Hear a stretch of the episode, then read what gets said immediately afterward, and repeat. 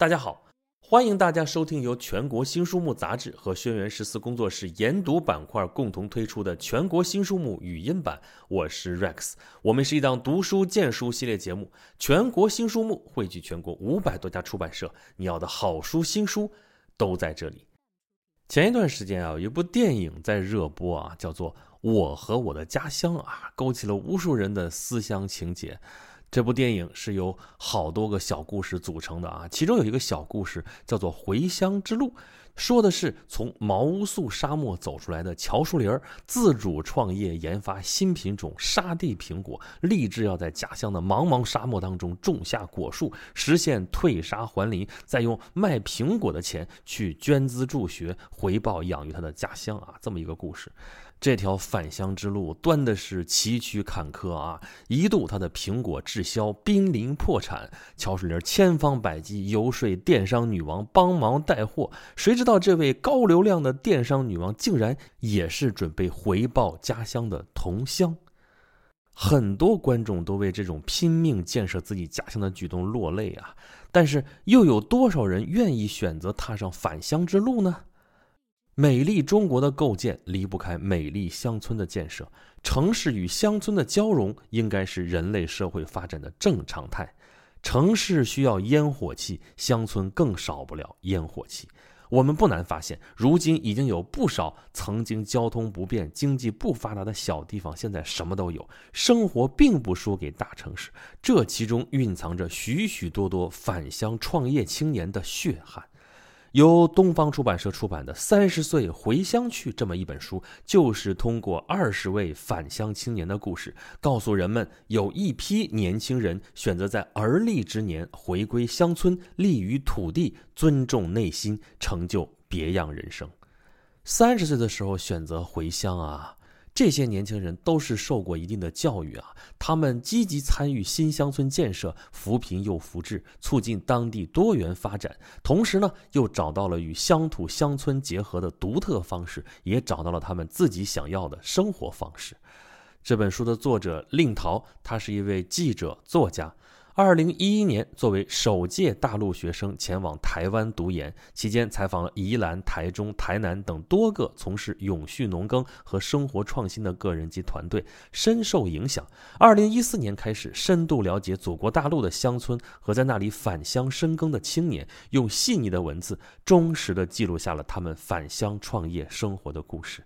从这些故事中，不难发现，不少人当初可以说都是背井离乡啊，是逃离家乡。据这些返乡青年讲述，年轻人会读书的在城里找了工作安了家，不会读书的把孩子留在老家，小两口一块儿出去打工，一年难得回来一两次。留在村里的呢，除了老人就是小孩啊，这就是我们前些年的这个留守老人、留守儿童的问题。如此恶性循环，周而复始，就再也没有人愿意在青年时期留在家乡，没有人关注自己家乡的好山好水好食物。书里面讲到，创业青年周华成的父亲从地里拔起了刚下过霜的青菜萝卜，他一人一袋送给同事。谁知道当晚同事发信息说，好多年没吃过这么水灵的萝卜，这么甜的青菜了。的确呀。这些食物在家乡人眼里是拿不出手的低贱品，但是对城里人来说却是稀缺资源。这些我们日常所见的稻米啊、蔬菜啊、瓜果啊等等食物，太需要大家幻化出新的形态，分享给全国各地的人了。这是什么？这就是商机啊！所以，那个前半生努力逃离农村的少年，如今最喜欢的标签就是稻田工作者。他突然理解了父亲。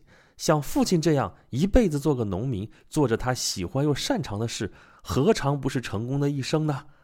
但是回乡的路不是那么容易的啊！千万不要以为回到故乡仅仅是一种从城市到乡村的物理空间的回归啊！也不要轻率的就理解说啊，人生归途上这个回归心灵的这么一种停泊与淡定，这多半就是矫情啊！如果真就是这样的话，那我们岂不是往前走，走了半天之后又退回来了吗？没有一个真正进入、融入、纳入城市生活的现代人心甘情愿、原封不动地回归乡村。这种所谓的回归，必定是一种升华、一次提升、一次涅槃。其实，回归需要比离开有更多的勇气。那么这本书《三十岁回乡去》啊，这里边把这些创业青年返乡之心啊描写的是淋漓尽致。虽然他们的目的不同，但是殊途同归，他们都希望有朝一日能够回到乡村，用最有创意的方式回到一个有传统的地方。试想一下吧，如果回归的是现代的、富足的、绿色环保的、生态的、窗明几净的乡土。那我们肯定愿意回去，对不对？如果回归的是已经具备法治约束的现代文明的家乡，那我们更是愿意回去了，对吧？离乡的人最清楚乡村最需要的是什么。其实，本书的作者就这位令桃，他也是一位离乡的人啊。他具有记者和作家的双重身份。二零一四年的时候，开始深入了解国内的乡村和返乡的人们，并且忠实记录了他们返乡创业生活的故事。这些返乡青年大多三十岁左右，而立之年嘛。这些青年褪去了年轻人的冲动，也积攒了经验与能力，同时还具备从头再来的魄力。这也是这些青年成功的资本。你比如说，从海南岛走出来的陈统奎，他青年时代在南京、上海奋斗多年，曾经做过记者。因为2019年一次台湾采访，了解到社区营造改造家乡，于是他帮助家乡修路盖水塔，建立灌溉机井，弥补当地火山土壤不利于种植的缺点，使得当地农民荔枝蔬菜得以丰收。多年以来，他往返于上海和海南两个地方，致力于打造家乡火山村荔枝的品牌。再比如，在浙江杭州富阳区一个山坳里，原来的养鸡场被一批城里来的公益人士改造成看花公益村。他们致力于乡村建设和乡村儿童联合公益。在浙江莫干山下的文化人朱锦东远道而来，在这里开了家莫干山居图民宿，是全球率先建成的图书馆精品民宿。作为作家创作基地，那顶天立地的巨大书墙让人震撼，名声远扬。再比如，杨洋是在上海奋斗过的云南女孩。他回到昆明工作之后，在公司开始接触公益。他想过上一种知行合一的生活，就去泰国的生态农场打工学习。二零一八年，他搬进了云南大漠雨村，在这里，他学习并实践普普门农业，恢复土壤活力，构建生机勃勃的生态系统。他三十五岁第一次扛起锄头，带领一批人开垦果园、种植森林食物，返璞归真的新田园生活，不只是治愈土壤，更是治愈人心。这些。都是三十岁回乡去这本书当中的真实故事。这些返乡青年在城市中大都有高学历、好工作，有让世人觉得精彩而成功的人生。他们带着归乡情节返乡，用自己的劳动和智慧创造着财富，不遗余力的让家乡变得更好，最终把自己的根扎在土地里，把自己的心灵寄托在乡村的山水中。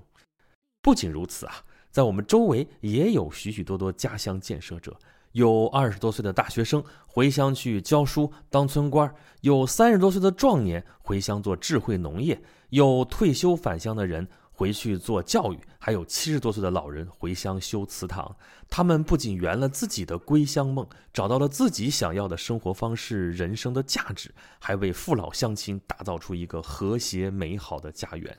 啊，通过他们啊。我们对于乡以及乡的生活与建设有了新的定义，看到了美丽乡村建设的更多的美好路径，所以这就是这本书《三十岁回乡去》传达给我们的积极美好的信息。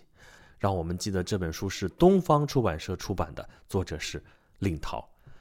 好了，感谢大家收听由全国新书目杂志和轩辕十四工作室研读板块共同推出的全国新书目语音版。我是 Rex，我们是一档读书荐书系列节目。全国新书目汇聚全国五百多家出版社，你要的好书新书都在这里。如果大家想要获取更多好书新书的资讯，以及对本节目有什么好的建议和想法，欢迎大家关注微信公众号“全国新书目”，留下您宝贵的反馈。好了，本期节目就是这样，咱们下期再见。